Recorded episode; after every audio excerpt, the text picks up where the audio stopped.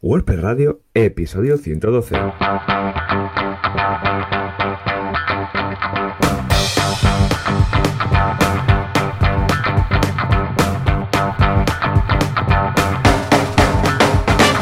Muy buenos días a todos y bienvenidos otro miércoles más, otra semana más a WordPress Radio, el programa donde hablamos de WordPress, este CMS tan potente y que tanto nos gusta a, a todo el mundo. ¿Y quién hace este programa? Pues los Joanes, los JJ, los JA, los JB. Aquí eh, tenemos a John Boluda, fundador, fundador de la Academia de, de, de Cursos para Emprendedores, boluda.com, donde vas a encontrar los mejores cursos de marketing, desarrollo, vamos, de todo para todo lo que necesiten los emprendedores. Y aquí, una, y aquí un servidor, Joan Artes, cofundador del, del estudio de programación artesans.eu, donde nos especializamos en el desarrollo de páginas web con WordPress. Y al otro lado de la línea, si el resfriado no lo acaba matando, tenemos a Joan Boluda. Joan, muy buenos días. Hola, ¿qué tal? Bueno, bueno, estoy mejorando, aún la voz un poco nasal, como podéis comprobar, pero estoy saliendo ya, estoy viendo la luz. Porque madre mía, qué locura de semana, qué locura de, días, de, resfriado, de, vamos, eh, de, sin voz, es que no tenía voz, estaba fónico totalmente, de afonía. ¿eh? Pero bueno, ya está, ya está. Pero de todas formas, a un podcaster que le pilla una afonía es de las peores cosas, ¿eh? porque claro, no puedes hacer nada. Porque es que básicamente la idea, el tratamiento es no hablar. Y claro, a mí me dice lo de no hablar y ya me explicarás tú, ¿no? Pero bueno, bien, ya, y ahora ya de subida, ahora ya de subida. ¿Mm? Bueno, bueno, bueno. ¿Y tú qué? ¿Cómo ha ido esta semana, esta semana WordPressiana? Pues mira, como siempre, están una semana, esta semana es súper loca porque... ¿Por? pues que todos los clientes se van de vacaciones día al día 21 al día 22, tiene que estar ¿Sí? todo listo. Ya, qué suerte tienen, tío. O sea, sí, día 21 sí. ya se van de vacaciones, ¿no? Qué guay. Pero claro, eso quiere decir que tú no te vas ni por asomo, ¿no? No, no, no, eso no. No, a ver, yo sí, yo hago algunos días de vacaciones porque siempre es importante desconectar del mundo online para mm. recoger un poco, para recargar un poco de pilas. Pero bueno, igualmente la semana pasada en, en nuestras oficinas eh, hmm. tuvimos un, un meetup en. Michis sobre el futuro de Drupal. Oh, ¿qué me dices? ¿En serio? Sí, ¿Y eso? Sí. Cuenta, cuenta. Ah, bueno, claro, porque Michis tiene un poco de todo, ¿no? Aparte Exacto. de WordPress. Correcto, sí, sí, tenemos, eh, trabajamos con eh, otros CMS como Magento, Symfony, Drupal y, y, claro, al final, pues mira, con la gente de DrupalCat, que son muy majos, nos propusieron hacer un meetup en, en Omichis y dijimos que sí. Y eh, hablaron, hicieron una pequeña introducción de 20 minutos sobre el futuro de Drupal. Es muy interesante. Ya colgaré el, hilo de tweets que, que, hice así por encima para que veáis un poco el resumen, para no entrar mucho en detalle. Y fue muy guay porque luego eh, nos invitaron a, a los miembros de la comunidad de WordPress Barcelona hacer una, una mesa redonda sobre WordPress versus Drupal. Ah, muy que, bien. Y sí, que había sí, sí, alguien que supiera lo suficiente de ambos mundos como para aportar valor guay, porque cuando he ido en alguna ocasión a este tipo de cosas o he visto a través de YouTube y tal, eh, siempre, claro, cada uno sabe de lo suyo, entonces no hay nadie que pueda comprar bien porque, vamos, tomaría mucho tiempo ir ahí uh, punto a punto de crear una página, crear no sé qué. En cambio, alguien que ha probado un poco ambas plataformas, pues eh, detecta rápidamente las carencias de una o de otra, ¿no? Sí, exacto. Pues la verdad es que sí, a ver, eh, en la mesa de ronda estaba Javier Casares. Hombre, mítico, eh, me suena. Sí, y luego habían dos chicos de DrupalCat y luego yo. Y los, sí, sí que había un chico de, de DrupalCat que, que, conocía WordPress porque también trabaja con, con, WordPress y estuvo bastante interesante porque hablamos eh, pues a nivel de comunidad, a nivel funcional, de, de, cómo funciona cada cosa, a nivel de comunidad también. Uh -huh. Así que fue muy interesante el, el debate. Lo grabaron en vídeo, así que espero que pronto esté en vídeo. Lo agregaré ahí, lo podemos agregar por aquí las notas del programa, pues cuando lo, lo cuelguen, que creo que van a tardar un poco porque fue un evento muy largo de editar. Pero bueno, y también de otra banda estamos ya con Multilingual Press 3 a, a tope. Ah, eh, sí. Recordad que Multilingual Press solo es compatible en la versión, en la versión 5.0 de WordPress, la 3. Así que ya estamos empezando a implementar eh, Multilingual Press, va genial, ningún problema. Lo hemos aplicado ya en un, en un WordPress bastante gigante.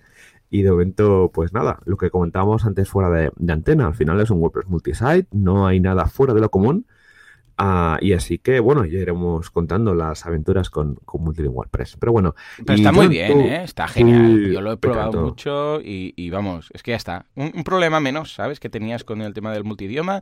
Ahora ya es, mira, multidioma es multisite, punto. Ya está. De momento lo veo así. Que tiene sus pros y contras, porque debes montar un multisite, pero escucha, es que la tranquilidad, sí, lo tienes con sites, pero mira, además así, pues estás ahí trabajando con multisite, que es algo que siempre va bien saber, conocer y que vaya a más. O sea que en ese sentido, genial.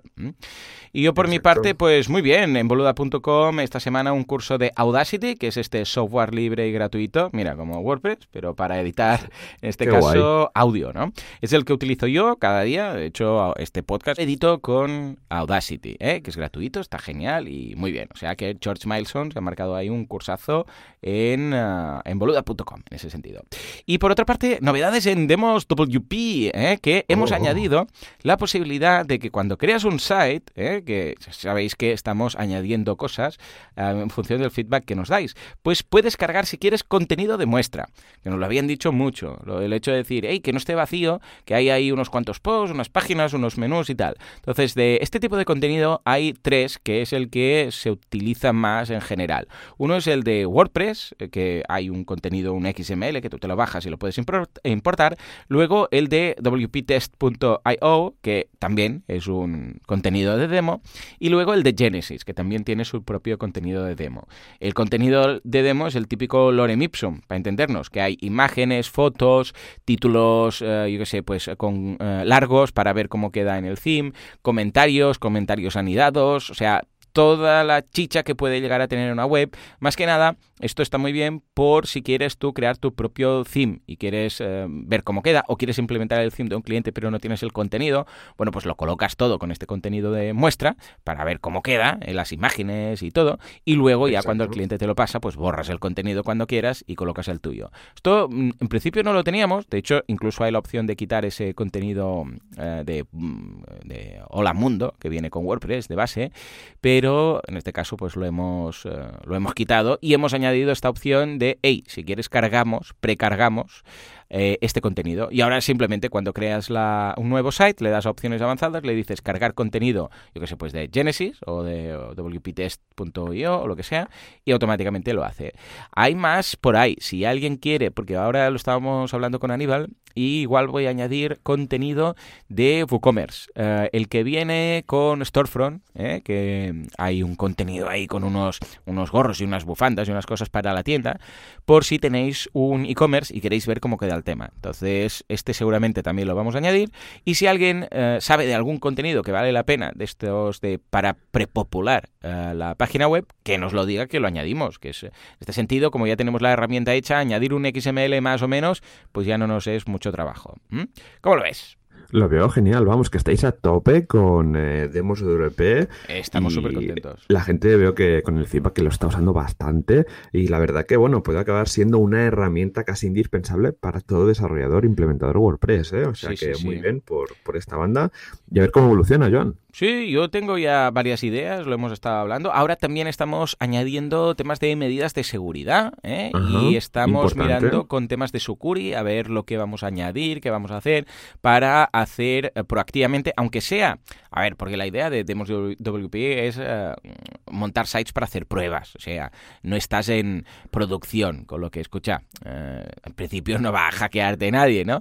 Pero por si acaso, pues mira, más vale prevenir que curar, o al caso también podría ser que alguien importe un site que esté ya infectado, ¿no? Entonces, como ya hemos visto alguna cosilla de estas esta semana, estamos incorporando estas herramientas para limpieza. Incluso te, ya hemos hecho algunas pruebas y te avisa en el listado de sites, cuando ves todos los sites que tienes ahí, te dice malware, infected o algo ahí, ¿no? Entonces, en ese caso, pues te dice tomar medidas y tal. O sea que en ese sentido vamos mejorando, vamos añadiendo cosas. Es muy divertido, ¿eh? Además, el hecho de saber que estamos en beta y de eh, que es una herramienta de pruebas y de hacer experimentos y tal, pues me tranquiliza mucho, porque este, si, fuera hosting definitivo, que repito, nunca me voy a meter en ese tinglao, pues eh, claro, estás ahí sufriendo, ¿no? Y si hay un bug, y si hay no sé qué, si hay no sé cuántos. Pero bueno, como es ven aquí, haz pruebas, sube, baja y tal, y el feedback es súper positivo. Estoy muy contento con esta herramienta.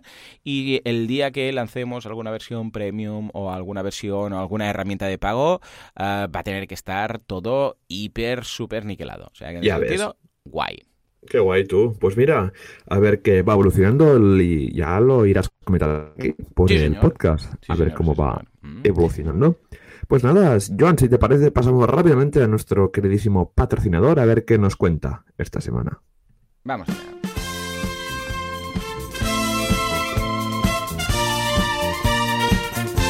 Hay muchos mundos en este mundo, hay muchos hostings en este universo, pero hay uno que hace las cosas muy bien, que no hace overbooking ni overselling y tiene soporte 24 horas, 7 días a la semana, 365 días al mes. Estamos hablando de SiteGround.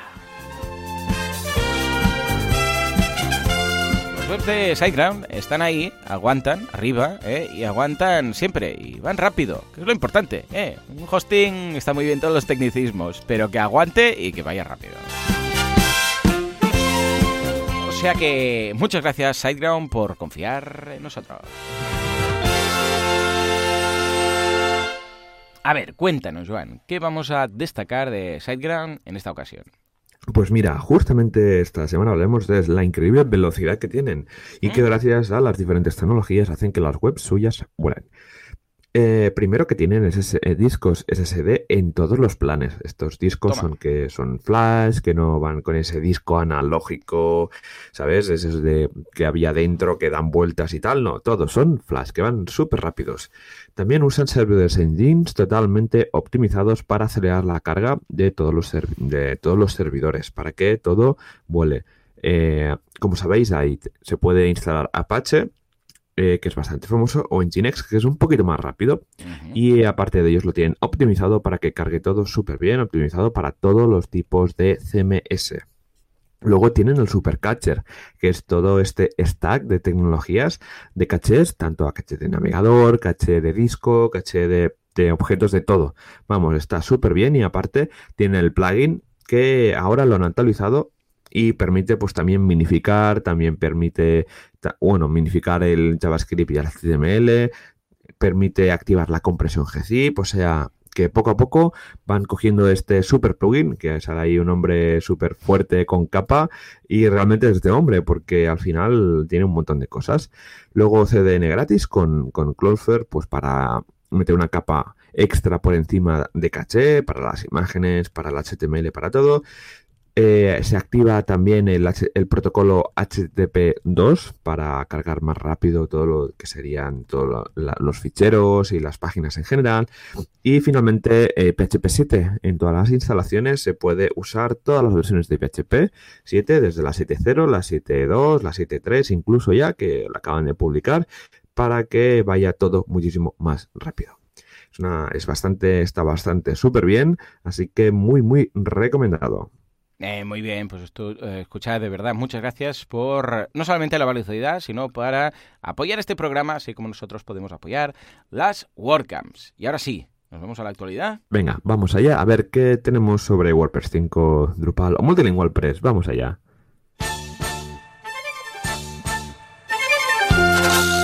Actualidad WordPress, Virtualidad o qué pasa con Gutenberg.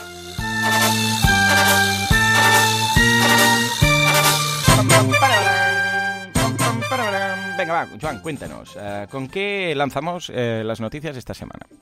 Pues con Gutenberg, para variar un poco la, sección, en el que Noodle Tavern han lanzado un post de cómo configurar el editor de Gutenberg para eh, a modo editor, ¿no? A modo escritor profesional, para evitar distracciones. Y nos dan unos cuantos consejos que, por ejemplo, puedes ocultar la, la sidebar que de, de, opciones, activar el modo de full screen, también eh, arreglar el tema de que hay una opción, ¿no? Configurar el tema de la, barra esta superior que te sale todo el rato cuando estás dentro de un bloque, que se puede también esconder y hacer más foco en, el bloque. Así que estos serían los consejos que, que nos comentan sobre, sobre Gutenberg para escribir mucho mejor y menos distraído. John, ¿cómo va tu experiencia con Gutenberg? pues de momento, a ver, para los, eh, para los proyectos que no hay mucha carga de contenido, de creación de contenido, bien. Porque, mira, voy ahí, pongo las notas del programa, cuatro cosillas y ya está. Para las que implica ya más el uso del editor, voy muy lento aún. O sea, voy muy lento porque lo tenía muy por la mano. El otro, claro, cualquier cambio de software, aunque sea para ir a mejor o a peor, lo que sea, ostras, eh, pues, ostras, esta, este bloque ahora tal me ha quedado ahí. Por ejemplo, cuando se crea un bloque sin querer de por medio, no lo puedes borrar. Tienes que ponerle algo y luego borrarlo. Sea, a veces, pasa que copias y pegas de aquí y de ahí y han quedado tres bloques vacíos al final, ¿no? Entonces dices, oye, estos tres bloques los quiero quitar. No puedes quitarlos, no puedes quitarlos. Tienes que escribir algo, o sea, crear el bloque, ponerle algo, por, por ejemplo, párrafo o lo que sea, y entonces borrarlo. Que encuentro que es una tontería. Eh, simplemente si se ha creado un, como un bloque de, de, nada y lo quieres quitar, deberías poder quitarlo directamente. Ah, con lo que en muchas ocasiones acabo yendo al editor de código, ¿vale? Pero, eh, aparte de esto, lo único que he detectado es que en algunos custom post types no me aparece. Depende del mm, plugin o de cómo se han creado. No sé por qué, pero el editor no aparece Gutenberg. O sea, hay el Classic Editor. Eh, no acabo de detectar aún, porque tampoco es que me haya importado mucho, la verdad. Ah, ¿qué, ¿Qué pasa? Yo creo que tiene que ver con la creación del custom post type. En algún momento... Puede ser. Debe haber alguna variable o algo que hace que eh, aparezca Gutenberg o no. Entonces, por ejemplo, en el podcast de veganismo, si no recuerdo mal, o el de Mecenas FM, ah, el custom post type de, podcasts, ¿eh? no el de entradas, páginas, sino el uno que tenemos de podcast, que ahora debería revisar si lo he creado yo manualmente o si es el que se crea cuando tú creas la configuración de dentro de porque dentro de PowerPress puedes crear tus propios custom post types de podcast, ¿no? Eh, o si es ahí, no sé dónde, pero el caso es que cuando voy a crear o a editar nuevos podcasts, pues aparece el Classic Editor de toda la vida, a pesar de estar en 5.0.1. Eh, ya lo revisaré, debe ser una tontería, pero como digo, tampoco me corre prisa, ¿eh? porque de momento estoy la mar de bien trabajando con el Classic Editor. En algún momento, bueno, cuando tenga tiempo, pues me dedicaré a revisar a ver qué ha pasado. Aparte de esto, que es, bueno, pues quieras que no... Mm, en mi flujo de trabajo que yo ya tenía, esto pues me molesta un poco que esté así, eh, porque voy más lento. Aparte de esto, ningún bug problemático, nada que haya ah, afectado al frontend, nada que haya roto una web, lo que decíamos la semana pasada, nada importante de, Dios mío, vamos a hacer un rollback.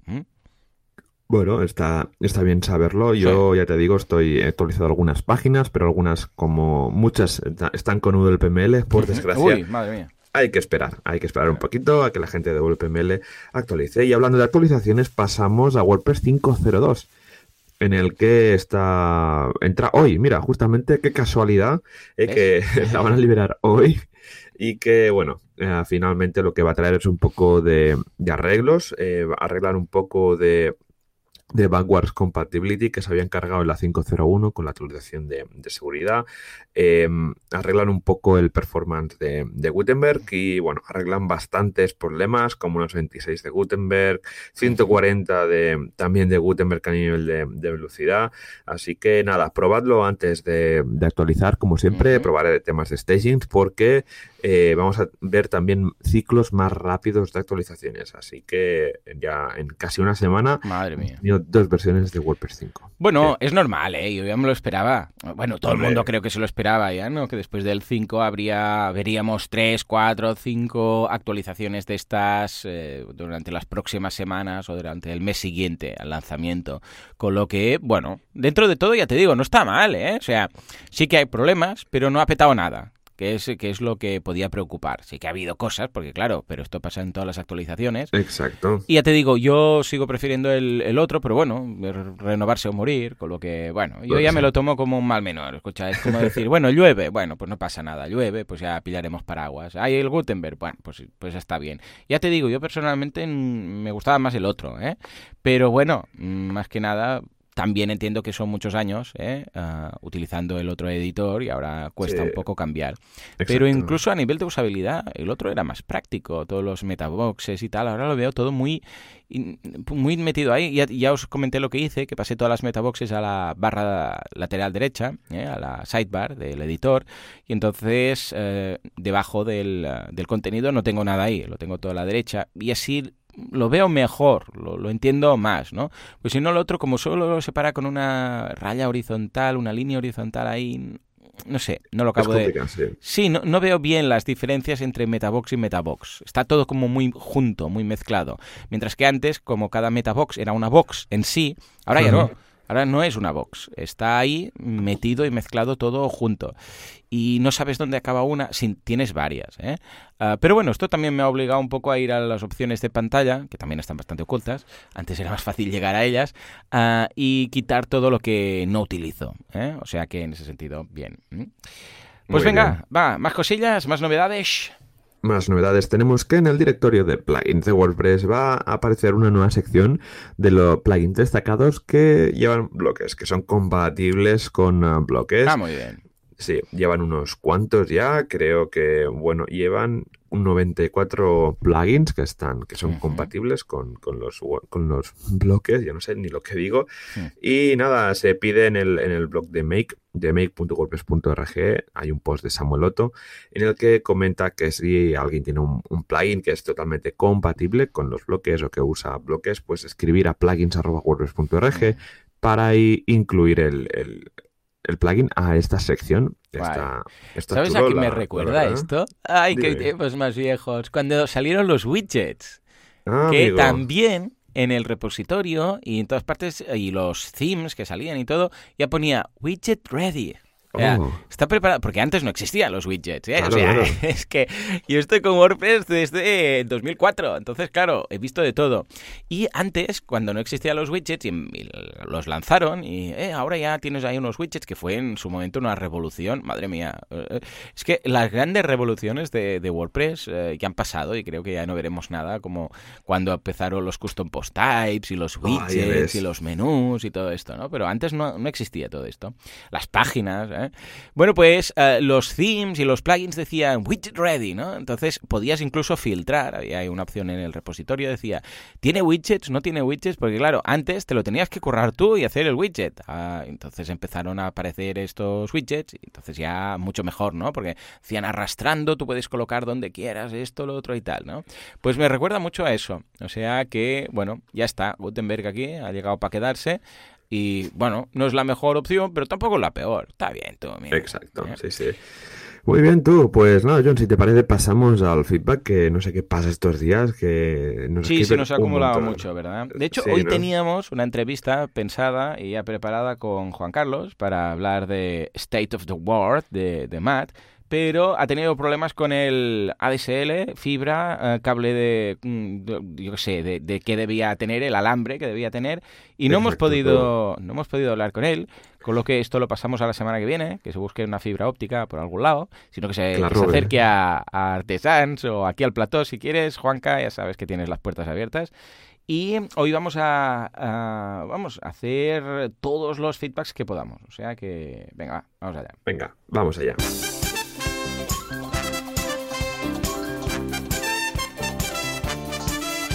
Feedback, eh, press, press feedback, word feed, first fans o lo que tú quieras eh, llamarlo. El caso es las preguntas de la audiencia.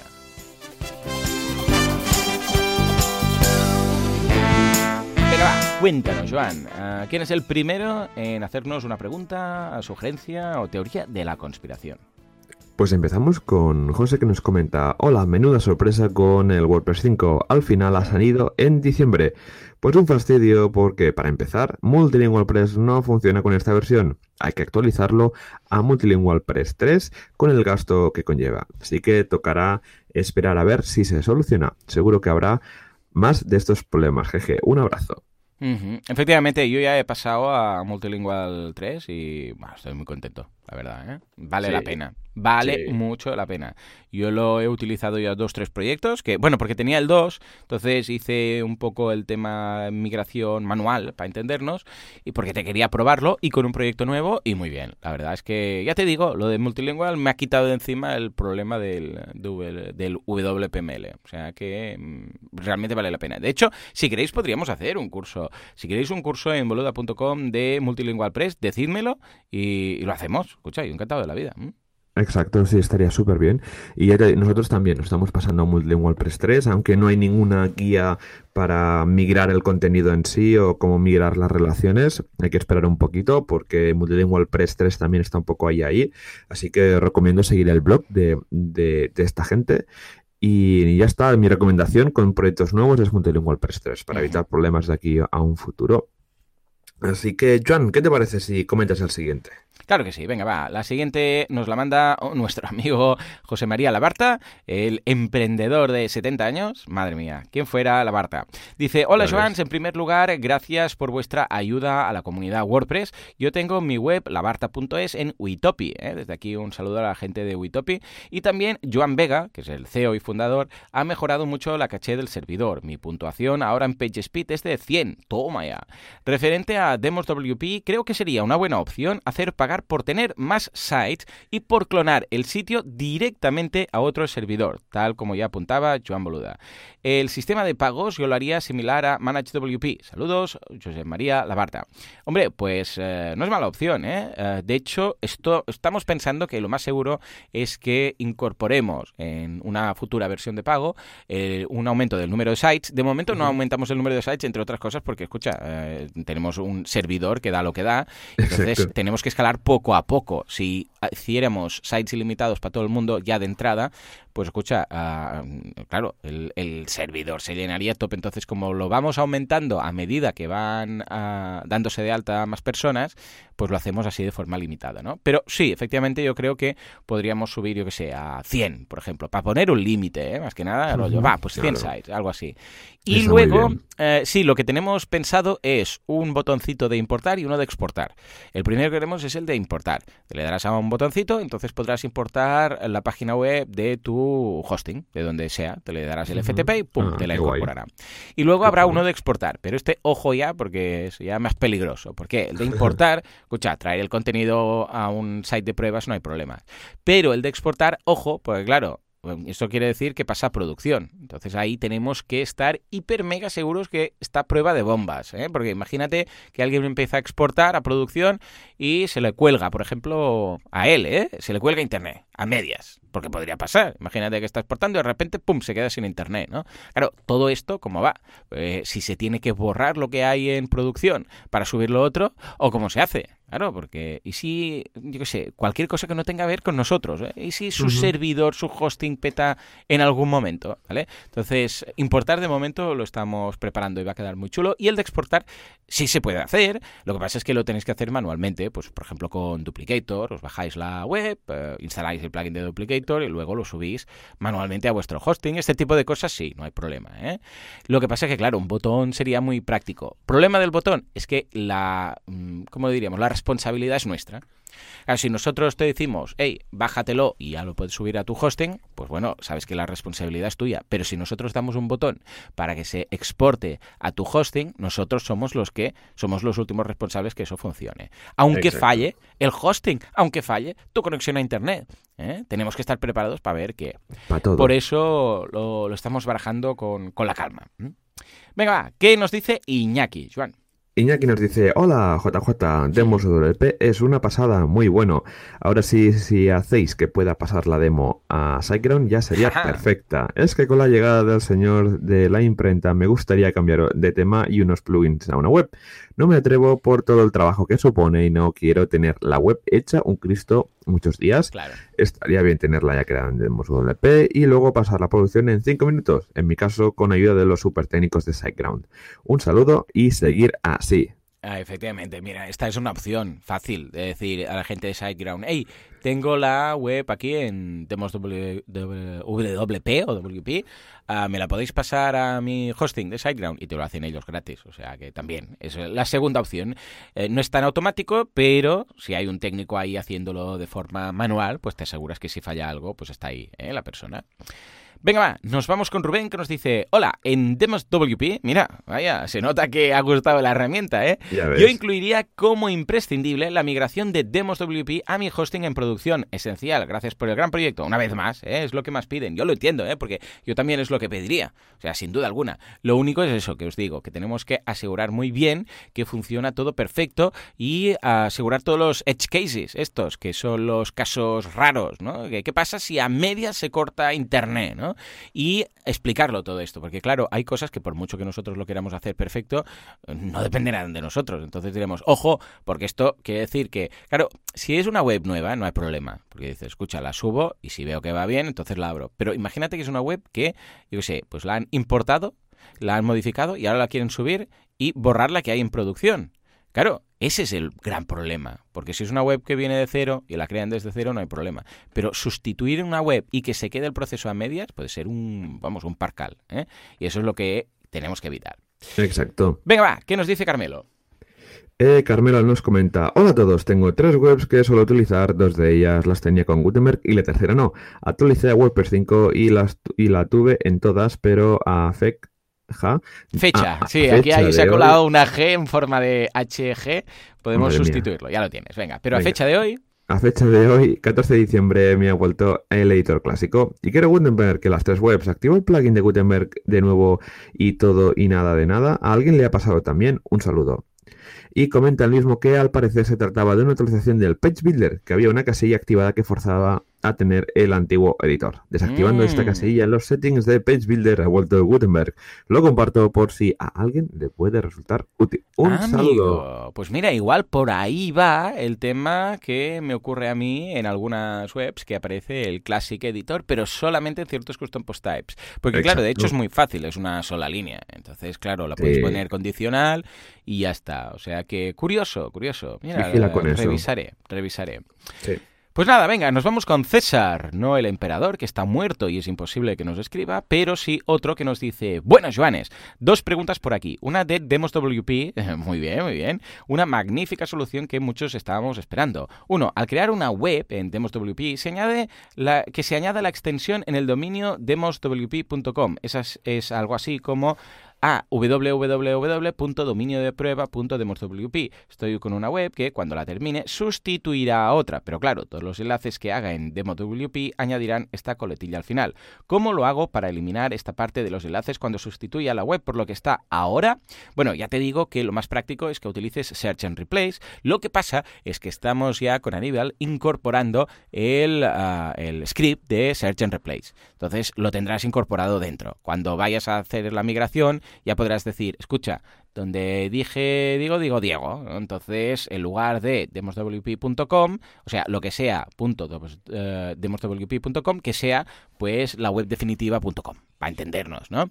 Y esto lo podrás hacer directamente antes de exportar. ¿eh? Entonces, va a ser muy práctico. A ver, no tiene mucho sentido hacerlo en la propia web que está en demoswp, porque si cambias esto, eh, te van a afectar todos los enlaces en la propia demoswp.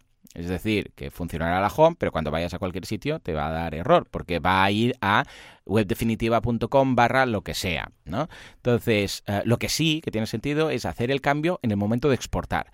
Con lo que, cuando incorporemos el botoncito de exportar, la idea es que diga, ¿quieres exportarlo tal cual o quieres modificar, en este caso, el subdominio.demoswp.com por otro dominio entero, como tal. Exacto. Y entonces ahí eh, simplemente es que estamos incorporando el, mismo script que siempre comentamos con Joan, eh, que es el que utilizas tú también, eh, para hacer ese cambio antes de bajarse el zip. lo estamos haciendo, por cierto, compatible este zip con Duplicator, porque la idea es que oh. Duplicator, sí, porque Duplicator ya tiene su sistema, mucha gente lo utiliza, y hemos pensado, a ver, para hacer, porque no tiene ningún secreto, es pillar la base de datos, es pillar los archivos y hacer un zip, lo metes todo en un zip. Lo que pasa es que hemos pensado, si lo hacemos como gente de Duplicator, o sea, siguiendo el mismo esquema de archivos, eh, luego lo podremos importar con Duplicator. O sea, el mismo zip va a servir para la gente que lo quiera usar con Duplicator. Y la verdad es que, como, bueno, mm, nos da igual hacerlo de una forma o de otra, en principio lo haremos así. De momento, luego ya pondremos más automatizaciones. ¿eh? Y en cuanto a la segunda pregunta, dice una cosa que me trae de cabeza y que nunca me había pasado. Resulta que en eh, Google Search Console no me devuelve ningún resultado de keywords de una web, con la página principal más siete páginas indexadas. Eh, Search Console me no me eh, dice Search Console me reconoce ocho páginas indexadas. En el informe de cobertura me indica que hay ocho páginas válidas, pero en el informe de rendimiento no me aparecen palabras clave, pero sí impresiones de páginas. ¿Qué puede estar pasando? Me resulta bastante improbable e imposible que Search Console no detecte ninguna keyword ¿Qué puede hacer? Gracias y un saludo. Bueno, efectivamente, las keywords no aparecen siempre todas, ¿eh? solamente aparecen, de hecho, no te fíes mucho de este informe en ese sentido. Sí del de landings, pero el de, el de keywords eh, deja mucho que desear. Y normalmente, o sea, eh, ya te digo, eh, los proyectos pequeñitos y tal, no aparece nada. Y los más grandes, o sea, normalmente, ahí sabes que veo, veo todo lo del branding. O sea, está el nombre propiamente de la web. Eh, por ejemplo, nosotros en nuestro caso aparece de, palabras, aparece WordPress Radio. Eh, mira, lo voy a buscar.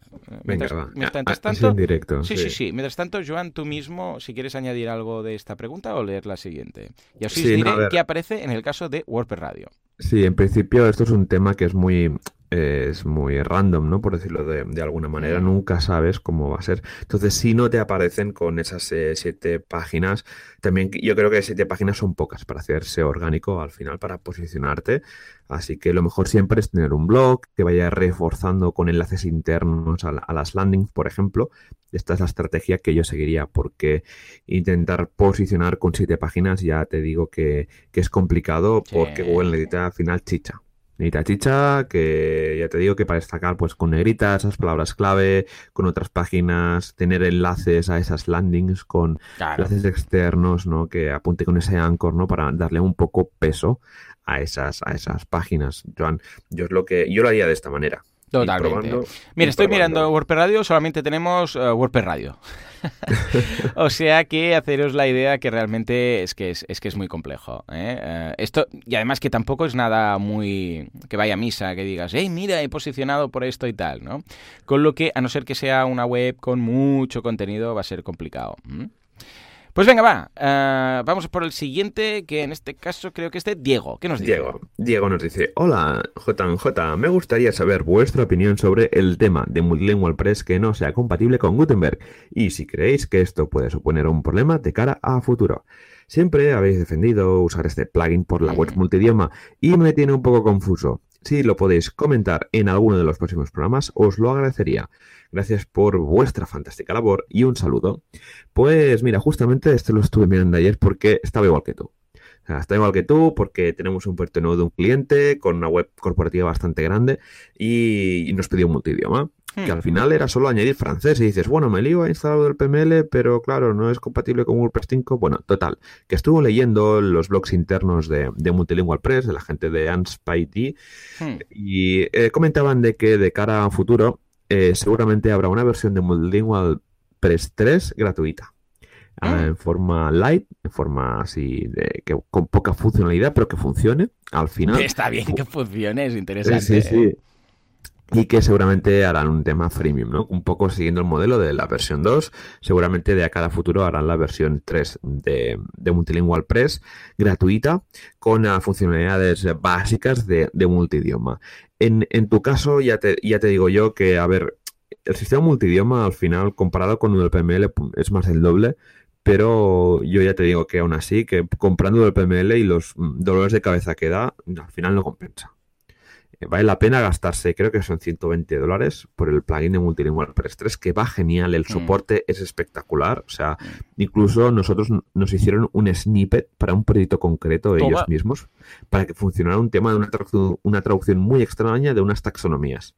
Así que súper recomendado el tema de, Multilingual mm. Press. y yo no he tenido ningún problema con Gutenberg y Multilingual Press 3, o sea, que, realmente vale la pena. Escucha, que lo, lo cargáis al cliente y ya está. De todas formas, vamos a hacer eso, vamos a hacer un curso en boluda.com, así lo podéis probar, mirar exactamente cómo tal y veréis cómo vale mucho la pena, sobre todo por el tema del soporte. Es lo que decimos, que luego si tienes cualquier duda, pues mira, te lo solucionan. ¿eh? Te lo solucionan bastante rápido, la verdad. Pues venga, va, nos vamos ahora con el siguiente que es Borja, ¿verdad que es Borja? Sí, Borja, que nos dice, buenos días señores, muchas gracias por la respuesta de mi pregunta de la semana pasada sobre la velocidad de carga de la página y plugins para limpieza de base de datos y WooCommerce. Acabo de hacer un análisis de la velocidad de la página, os adjunto junto las capturas, la vamos a dejar en las notas del programa, por si alguien lo quiere ver. Eh. Dice, ¿me podéis aclarar a qué se debe esto? Una opción que dice, Web Browser is waiting for data from server. Ah, un abrazo muy fuerte, muchas gracias una vez más, Borja. Bueno, básicamente esto quiere decir que no le está cargando, o sea, que si dice que el navegador está esperando ah, la información, voy a ver la captura de pantalla, pero que no le está llegando la información, básicamente es que simplemente no le llega. Y se ve claramente de que hay una espera de un segundo y medio en la primera petición. Esto normalmente es por el servidor. Sí, es el, lo del primer, primer beat, ¿no? O sea que a nivel de, de DNS estás bien porque hay un tiempo muy corto, pero el wait time este que, que, hay primero. Mira, aquí haciendo ya una consultoría online así en directo, ¿eh? ¿Qué te parece? Sí, sí, ¿eh? Mira, esto es lo que deberíamos hacer para, para un premium, ¿verdad? pero ves. mira, a, modo de demo, va. A modo de demo, pues la verdad es que eh, yo por aquí tiraría por el servidor. Intentaría mirar qué versión de PHP hay, si hay versión 5.4 pues probar o 5 o 6 y cambiar a 7, meter algún tema de caché, pero no con plugin, sino a nivel de servidor, con Memcache o tipo como SiteGround tiene con el SiteGround Optimizer y probaría por ahí porque normalmente estos problemas vienen del mismo servidor, de que tarda mucho en procesar todo el PHP que tiene, porque hay muchos plugins o porque la plantilla es pesada, porque es una plantilla premium, mm. etcétera. Yo lo encararía por aquí. Sí, sí, sí, Totalmente, sí, sí, es, es servidor es puramente servidor. Ah, es el, una cosa es lo que se tarda en procesar el, el, PHP, para entendernos, que esto lo hace el servidor, pero la otra es ya la respuesta a decir, hey, me conecto, llego, aquí estoy. Entonces que, que el servidor eh, responda, ¿no? Y esto es lo que parece que te hace ir más lento. O sea que eh, esto yo, a ser posible, o bien si estás en un compartido, podrías pedir de ir a, yo sé, o aumentar o ir a un virtual o alguna cosa de esta porque claro, también es lo que es. Claro, aquí es donde llegamos al tema del tema del precio. O sea, no vas a poder bajar a 200 milisegundos eh, en un compartido. Entonces, igual sí que dices, escucha, si quiero realmente bajar de ese segundo, segundo y medio a medio segundo, o a 0,2 o a 0,3, pues escucha, seguramente vas a necesitar un virtual. ¿Por qué? Porque en un virtual tú vas a tener tus páginas web, o la tuya única, si quieres, ah, y ya está y vas a estar solo. Entonces, quieras que no, mm, incluso puedes ampliar cores, puedes hacer mil historias. Con lo que yo iría por ahí. Porque es que si no, es la limitación de un, de un compartido. Es que no tiene más. Exacto, totalmente de acuerdo, John, contigo. Muy bien, pues venga, va, nos vamos al siguiente. ¿Quién es? Diego, ¿Es Diego? ¿Quién le toca? A mí me toca con pues André, André, que comenta, hola, para un cliente estoy traduciendo un plugin de usuarios y me gustaría contribuir y dejarlo disponible para la comunidad en español. Busqué cómo subir el archivo y realmente no me quedó muy claro cómo hacerlo. ¿Tendrán alguna guía o un método que puedas seguir para compartir el archivo de idioma? Felicidades por el podcast y desde ya, muchas gracias. Pues mira, André, mi recomendación es que te pases por el Slack de WordPress España. ¿vale? Y te unas al canal de traducciones y traducciones de plugins. Ahí te van a atender seguramente Fernando Tellado y te lo van a explicar o te van a mandar al menos el enlace con la documentación al respecto. ¿Vale? Así que paso, dejar un enlace en las notas del programa para de cómo unirte al Slack de WordPress España y ahí te unes a estos canales que te he comentado y vamos, la gente te va a ayudar porque es muy maja, somos así, nos gusta contribuir y nos ayudamos entre todos. También te digo que eh, normalmente cuando estás visitando una ficha de un plugin en el repositorio en wordpress.org, normalmente sale un botón o sale como un mini banner que dice ayuda a traducir este plugin. Pues por ahí también puedes hurgar un poco a ver de lo que se puede hacer. Pero bueno, yo creo que lo mejor que si quieres eh, compartir tu traducción, te pases por el Slack de WordPress España y comentes la jugada. Ya verás que desde ahí te ayudaremos. Totalmente. No, no, y además que se lo ocurra mucho y hay una gran comunidad, en ese sentido verás que, que muy bien. Exacto. Y los traductores de verdad necesitan ayuda, porque es que es uno parar, o sea, siempre se está traduciendo en cualquier idioma ¿eh? que puedas contribuir, o sea, que bien. Pues nada, venga, nos vamos con Diego, que nos dice, hola chicos, quería haceros cuatro preguntas. Venga, va, pim pam. ¿Cuándo tenéis que añadir Google Search Console y Console y Google Analytics a un cliente que os lo ha pedido? ¿Con qué cuenta de Analytics de Google lo hacéis? ¿Con la del cliente, con una vuestra y luego os añadís como administradores? Ah, no, es el cliente que nos añade directamente él a nosotros. O sea, él lo nos añade a nosotros en cuanto a Analytics, ¿eh? Le dices, hey, dame el acceso a nivel, pues, eh, pues de administrador o de, editor o lo que sea. Y él te lo hace y automáticamente pasa a tu cuenta de Analytics tener esa vista, esa propiedad o esa cuenta, ¿vale?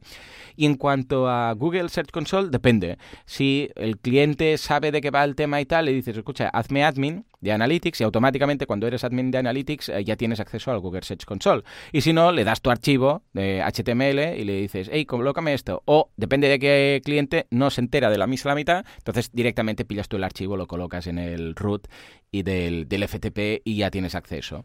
Y todo desde la misma cuenta. ¿eh? Yo lo hago así. Joan, en tu caso, ¿qué, hacéis? Siempre al cliente, siempre le pedimos al cliente que nos pase el código de seguimiento de su cuenta de Analytics porque el otro día calculamos que en estos años de, de, desarrollo llevamos como unas 150 páginas web hechas. O sea, imagínate tú Madre tener ahí una cuenta Analytics con 150 cuentas. O sea, nos coge un infarto. Así que siempre, con todo, ¿eh? con los dominios, con el servidor, todo siempre ¿Y con Google Search Console qué hacéis? ¿Le pedís eh, que os haga administrador y entonces ya lo tenéis? O Correcto, exacto. Sí, sí, que nos haga administrador, que nos pase el fichero HTML, que lo valide, bueno, lo validamos y hagamos de alta y luego ya es su... Vale. pues ya te digo, ¿eh? si eres administrador, no hace falta ni el archivo, ¿eh? directamente. O sea, le dices, hey, autenticar por Analytics y ya está. Es lo más cómodo. correcto tienes que estar archivos por arriba y para abajo.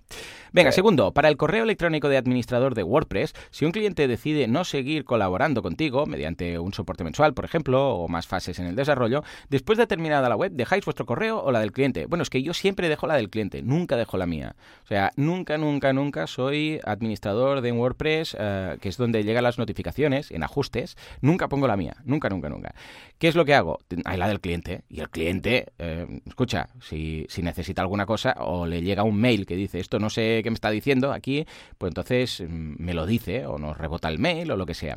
Lo que pasa es que si en algún caso veo que necesito estar al quite para lo que pueda pasar, pues hay un plugin muy chulo que es Better Notification, se llama, y entonces ahí eh, le puedes añadir, o por código también lo puedes hacer, pero vamos, depende un poco, hay varias soluciones, que las notificaciones, aparte de al administrador, también te lleguen a ti como técnico. Y ya está. ¿eh? Yo lo hago así, muy contento, porque es que si no, es una locura porque cada vez que se actualiza un WordPress, pues imagínate, de todos los... Vosotros recibiríais, pues en este caso, 150 correos. ¿eh? ¿Cómo lo tenéis hecho? Eh, nosotros, bueno, depende del cliente bastante, pero normalmente ponemos nuestro correo electrónico porque nunca se sabe cuándo necesitamos acceder de nuevo otra vez. Y luego ya, si el cliente, como damos siempre el usuario administrador al cliente, él luego ya se lo configura a su gusto. O sea, siempre tenemos un usuario Artesans para acceder y tal, pero luego el cliente tiene su usuario y luego si ya quiere cambiar el correo de general de, WordPress lo cambia y ya está, sin problema en este caso. Muy bien, pues venga, va, vamos a por la tercera de Diego. El otro día estuvisteis hablando sobre underscores. No me he lanzado a usarlo, porque me temo que hay que programar en PHP. Sí, pero no. De hecho, solamente con CSS Podrías, ¿no? De hecho, Joan, eh, solamente... Sí, en principio sí, porque al final es como un 20 algo, pero, o sea, 2010, 2011, pero eh, sin el CSS, o sea que aquí sin problema. Eh, lo que pasa que si ya quieres ir más allá de lo que traes, obviamente hay que modificarlo, ¿no?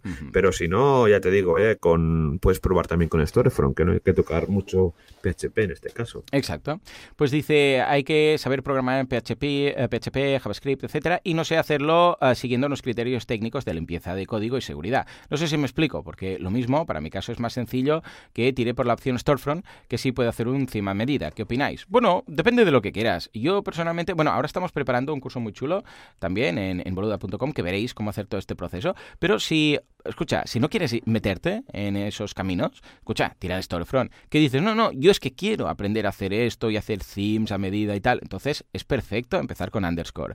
Depende de lo que quieras llegar a ofrecer. Por eso digo, escucha, igual dices, no, yo me planto. Yo en cuanto a programación, cuando llegó Ajax me planté, dije, ya está, mm, basta, o sea, mm, ya no, ya no, es que no, no, no, ¿vale? Entonces, si yo sé de PHP, CSS, JavaScript, HTML, pero cuando empezaron ya los jQuery, hombre, sí que sé toquetear, pero ya no me puse en serio, en serio. ¿Por qué? Porque es que hay gente que lo hace mejor que yo yo estoy para el marketing. Sé lo que se puede hacer, que esto es muy importante, para pedirlo cuando hace falta, pero vamos, ya no me meto en esos berenjenales, ¿no? Entonces, en este caso, que ves que no lo ves claro, te vas con un storefront y a partir de ahí trabajas con eso. ¿Mm? ¿Cómo lo ves, Juan? Yo, perfecto, o sea, es como, es un camino eh, correcto y lo que comenta, ¿no? Si no, anímate a, tocar, anímate a tocar, porque ya te digo, es lo más importante para aprender, learning by doing, ¿no? Que es mi, mi filosofía de cuando tocas cosas y rompes y arreglas, al final es como cuando aprendes. Tocando, tocando es como se aprende, a no ser que te peguen una bofetada, depende de lo que toques. La última sobre Genesis y Gutenberg. Después de mil y una charlas hablando sobre Gutenberg, creo que la adaptación del Child Theme se refiere únicamente a activar el ajuste ancho colores. Estoy en lo cierto, nada más, muchas gracias. Bueno, de hecho, a ver, Gutenberg es lo que decimos, funcionar funciona. O sea, con cualquier theme. Lo que pasa es que, a ver, sería muy raro que se rompiera un theme eh, o una web por, porque el theme no está adecuado a Gutenberg. Lo que pasa es que puede quedar más o menos bonito, claro. A ver, eh, Gutenberg lo que hace es, muy simple. Pilla el contenido, lo separa por bloques eh, que están comentados en el HTML. Son comentarios del HTML. Entonces, si tu web o tu theme, en este caso, no está preparado para Gutenberg, ¿qué quiere decir eso exactamente? Bueno, quiere decir que no está interpretando esos comentarios del HTML. Ojo, del HTML estamos hablando, no, no nada de PHP, o sea, es un código que se ve ahí, está. Si tú miras el contenido de HTML de un post escrito en Gutenberg, ves ahí los comentarios. Entonces, esto es lo que se interpreta como tal, ¿vale? Entonces, en este caso, pues escucha, como mucho, va a quedar un poco C8 o, yo qué sé, ¿cómo podríamos decir? Pues un bloque que debería ser, o que debería, podría estar formateado más bonito con un no sé qué, no sé cuánto, pues no se va a ver así. Pero lo mismo pasa con los formats, eh, los formatos que han quedado ahí olvidados. Es un cacho de código que tiene WordPress que ya nadie usa. Pues lo mismo, escucha, tú los puedes activar y los puedes usar, pero si el theme no tiene el CSS, pues no se va a ver distinto un párrafo de, yo qué sé, de poesía con uno de código. Esto es lo único, pero verse se verá igual, ¿no? Exacto, sí. Yo, a ver, yo no he tenido la suerte aún de integrar temas con, Gutenberg, porque mm. todo es muy reciente aún y nuestros proyectos duran meses de desarrollo y no hay... Nosotros los de Así los estamos pasando todos para Gutenberg, pero básicamente es toquetear CSS. Sí, los anchos y las clases que te debe meter seguramente para hacer ¿no? las imágenes de punta a punta, etcétera.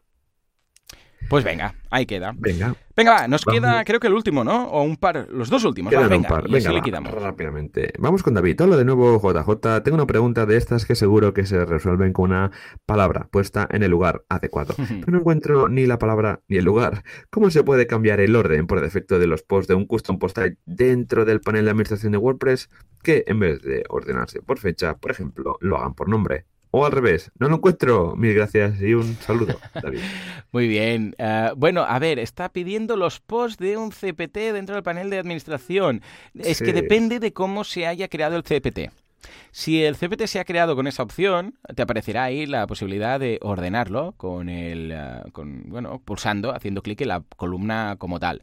Si no, si cuando se creó el CPT no, pues eh, debes decirle o bien al programador, el developer que lo hizo, que añade esa opción, porque de hecho cuando creas un CPT tú puedes decir qué, opciones van a ir y qué columnas va a haber y qué columnas no va a haber, etcétera, ¿no? Y entonces les vas a tener que pedir que eso lo, modifique, ¿no? Y si no, pues bueno, te tendrás que meter en código y modificarlo tú. Uh, Joan, ¿algún ah, plugin que sepas que te pueda ayudar a esto o, alguna solución alternativa? Bueno, a ver, es que nosotros siempre lo hacemos mm. con, con, código todo y con, con el custom post type UI y en principio te deja cambiar estos, estos parámetros, ¿no? Mm. Al final. Así que yo lo que recomiendo es mirar eh, cómo, a ver, cómo está creado ese custom post type, si tiene las opciones, los flags para poderse ordenar y si no, hay 40.000 plugins en el repo de WordPress. Si buscas WordPress eh, Custom Post Type Order Backend o el PAdmin, te van a salir de ahí más plugins que, vamos, que no lo sé. Pero ya te digo, yo tiraría por ahí. Es un poco extraño lo, que comentas. Mira que no mm. esté escondido la opción por opciones de pantalla, ¿no? Opciones de... Sí, a ver, yo te, dejo un código. Mira, Joan, te lo paso por si acaso. Eh, lo que pasa es que es un código base. A partir de aquí, pues cada uno en función de, vamos, de lo que necesita. Ah, claro, que hoy no estamos con Skype, que hoy estamos, yo estaba buscando Skype, pero claro, no tenemos Skype porque Ah, porque estamos en API In hoy, si notáis algo raro, y aquí, ah, mira, hay un chat también. Pues mira, te lo coloco ahí. Pero bueno, básicamente es un, snippet que lo que te hace es eh, que utiliza la función preGetPosts cuando estás en el admin. Entonces, eh, hay una condicional, os lo explico súper rápido.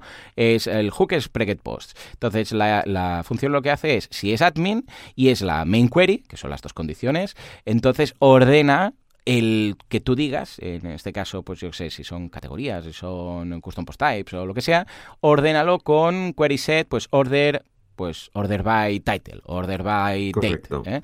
Pero ya te digo, esto lo tendrás que tunear un poco, este código sirve de base, pero quizás lo vas a tener que modificar un poco en función de lo que necesites. ¿eh? Pero es de base, lo tienes casi resuelto ahí. Perfecto. Bueno, pues ya está. Con esta pregunta de David hemos liquidado todo el feedback, que al menos que nos conste a día de hoy, ¿verdad? Ya ves, sí, sí, totalmente. Tú hemos hecho una buena limpieza a ver qué nos espera la semana que viene, si entrevistas, si of the Word, si feedback o si otras cosas. Ya lo sabemos, esto es sorpresa. Así que nada, John, si te parece, saltamos a los eventos de la comunidad de WordPress que tenemos en España.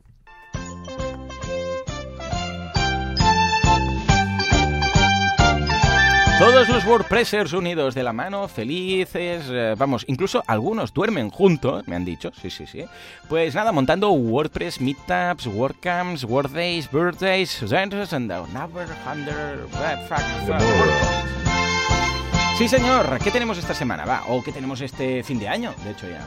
Sí, mira, casi casi ya llegamos a fin de año. Pues mira, miércoles 19 de diciembre en eh, tenemos en Valencia cómo vender WordPress y enamorar a tus clientes y en Orense WordPress API conectando WordPress a otras aplicaciones. El jueves 20 de diciembre en Zaragoza cómo encontrar errores SEO en tu WordPress. En Tarragona preguntas y respuestas sobre WordPress Christmas Edition.